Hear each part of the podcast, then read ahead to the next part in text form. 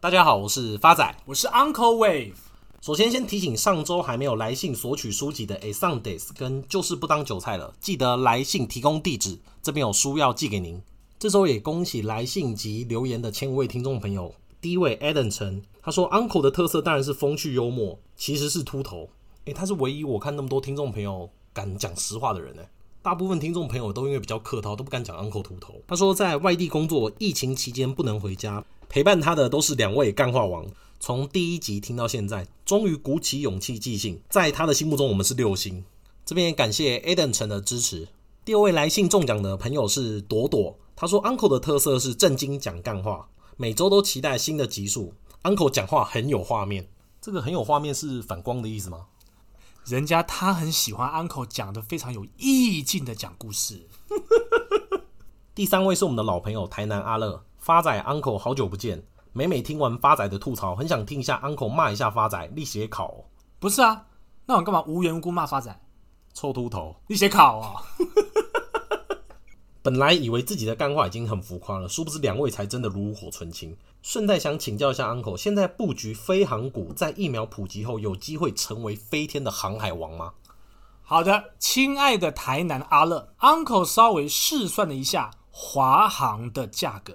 Uncle 这边有一个价格，您可以 keep in mind，二十二点二。当有一天你看到华航的股价收盘站上二十二点二这个价格，那么它的历史天价二十六点一五必过。不要笑，干真的假的啦？真的。Uncle 在此恭喜第四位中奖的朋友新红哦，他说已推荐同号大学同学来听。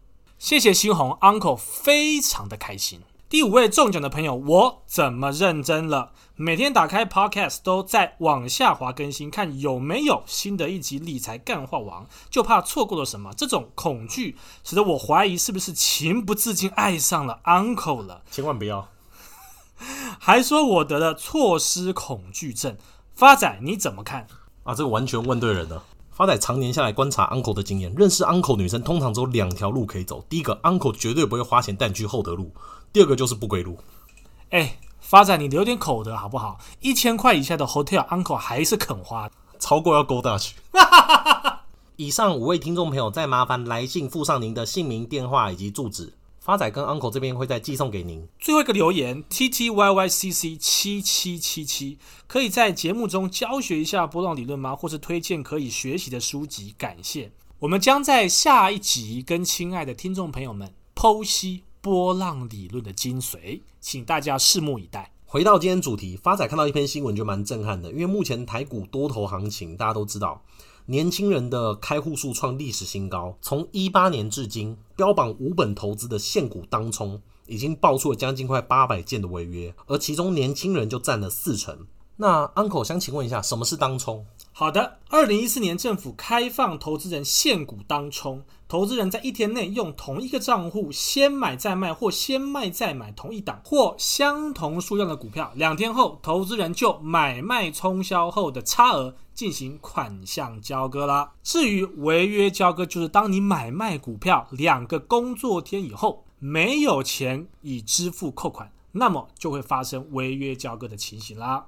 因为台股比较特别，你买入股票两天后，它才会从你的账上扣钱。像美股就没有这问题，因为是即时交易，账户上只要没有钱，就没办法下单。那违约交割有什么下场呢？账户会被冻结，以后券商也可以拒绝该名投资人申请开户。券商可以直接把投资人违约的股票卖出来偿还违约债务的费用。若卖出金额不够的部分，会继续追讨剩余金额。那我国法规规定，投资人一旦违约交割，券商可以收取罚款，上限为总成交金额的七个 percent 的违约金。那违约交割情节重大，影响市场秩序的话，甚至必须面临刑事责任。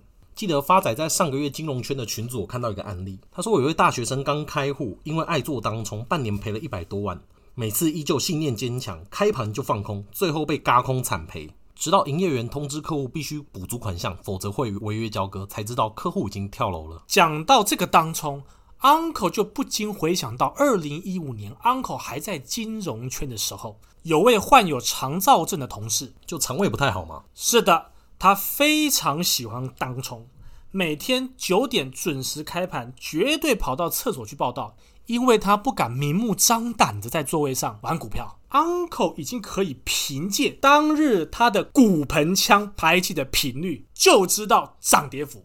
那 Uncle 这样涨几点？开低走高，尾盘涨三十五点。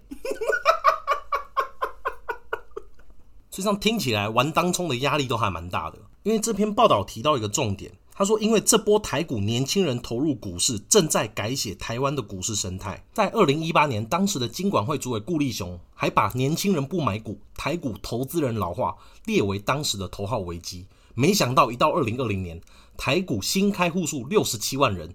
二十岁到三十岁的年轻人就占了将近快四成以上。短短不到两年的期间哦，大批大批的年轻人在社群媒体的集结，在网络意见领袖的号召下，不断的搬钱进入股市，眼明手快，玩当冲像打电动一样。多位券商经理人都认为哦，台湾近日动辄每日两千多亿的当冲，主力都是年轻人，因为当冲不像期货选择权还要缴保证金，它是无本生意，很适合年轻人的胃口。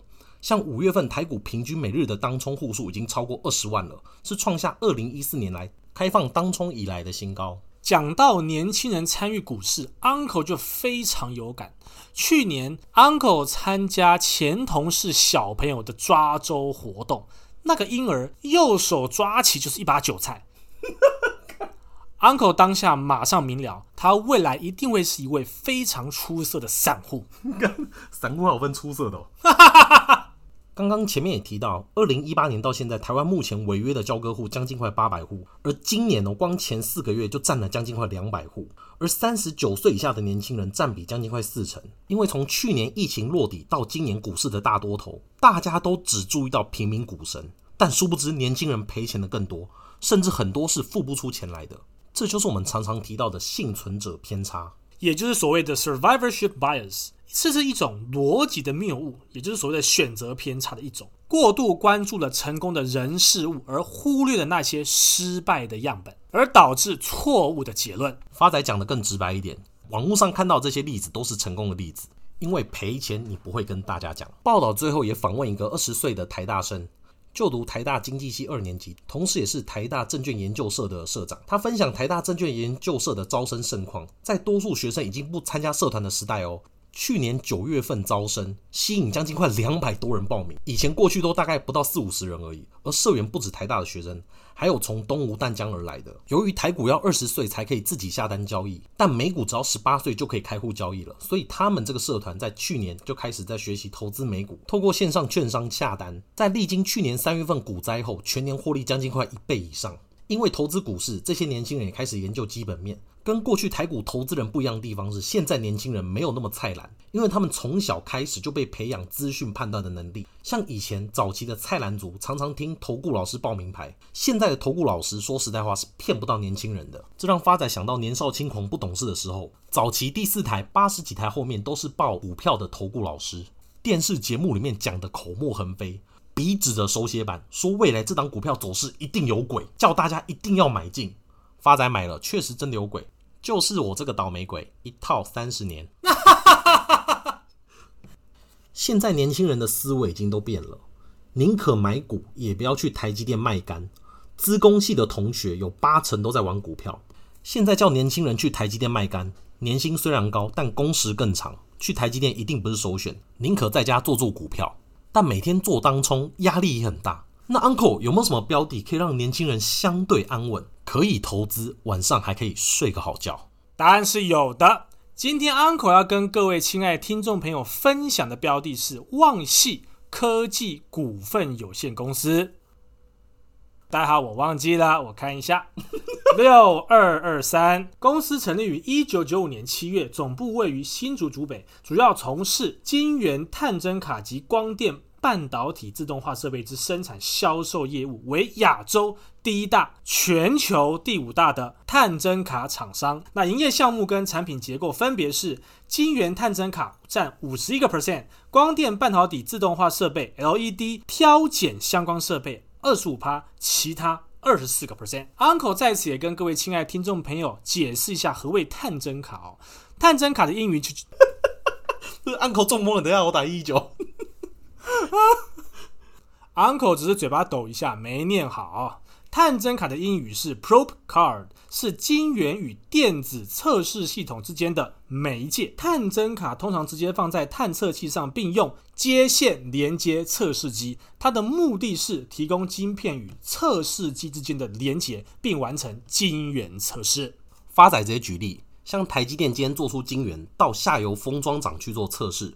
中间就需要这个探针卡作为媒介。探针卡大致可分为悬臂型、垂直型以及 MEMS 型，根据不同的晶圆适用不同的类型。那微机电系统是目前最先进的技术，最先进的探测卡目前可以测试整个十二寸的晶片。Uncle 看好旺系科技股份有限公司的原因有三：第一个，财务面，探针卡大厂旺系去年每股税后纯益高达。八点四亿元，创下历史新高。那旺系去年业绩冲高，主要是受惠于联发科五 G 手机晶片销售畅旺，推升全年获利创下历史新高。二零二一年五月，旺系营收五点四四亿元，月增十一点五六个 percent，年增七点二九 percent，登上今年的高峰，也一样改写同期的新高。第二个 Uncle 看好的因素是消息面。法人指出，旺系的探针卡主要应用于前端晶圆测试，订单未受近期封测厂染疫风暴影响，受惠驱动 IC 封测客户需求仍旧畅旺。那目前这个悬臂式探针卡产能满载，交期拉长至十周；垂直探针卡亦受惠打入美系及台系客户供应链，订单需求同步畅旺，而。跟台系客户合作开发的微机电 MEMS 的探针卡，据内部消息透露，预计夏季进行验证，力拼下半年出货，贡献营收。那么 Uncle 认为了啊，旺季第二季营运会优于首季，第三季旺季会持续向上。那么全年营收估应该会有个位数成长，产品组合优化可以带动毛利率的向上，因此。旺季的获利绝对表现同步成长。Uncle 第三个看好的因素就是旺系科技股份有限公司目前的波幅恰恰走在第五波的邪恶波。第一波从二零二一年五月十七号的低点八十七点六涨到二零二一年六月一号的高点一百一十五元，再修正到二零二一年六月七号的低点一百零三块，之后再涨到二零二一年六月十八号的高点一百四十块，最后再修正到二零二一年六月二十二号的低点一百二十六点五块。那么现在就是从一百二十六点五块向上推升的邪恶第五波的中继。那它的目标价会落在哪儿呢？未来旺系科技股份有限公司会落在的目标价是一百八十三元。那空间有多少？整整四成。哎呦，有邪恶的感觉了，是不是？Uncle 今天来跟各位亲爱听众朋友做一个总结了啊、哦。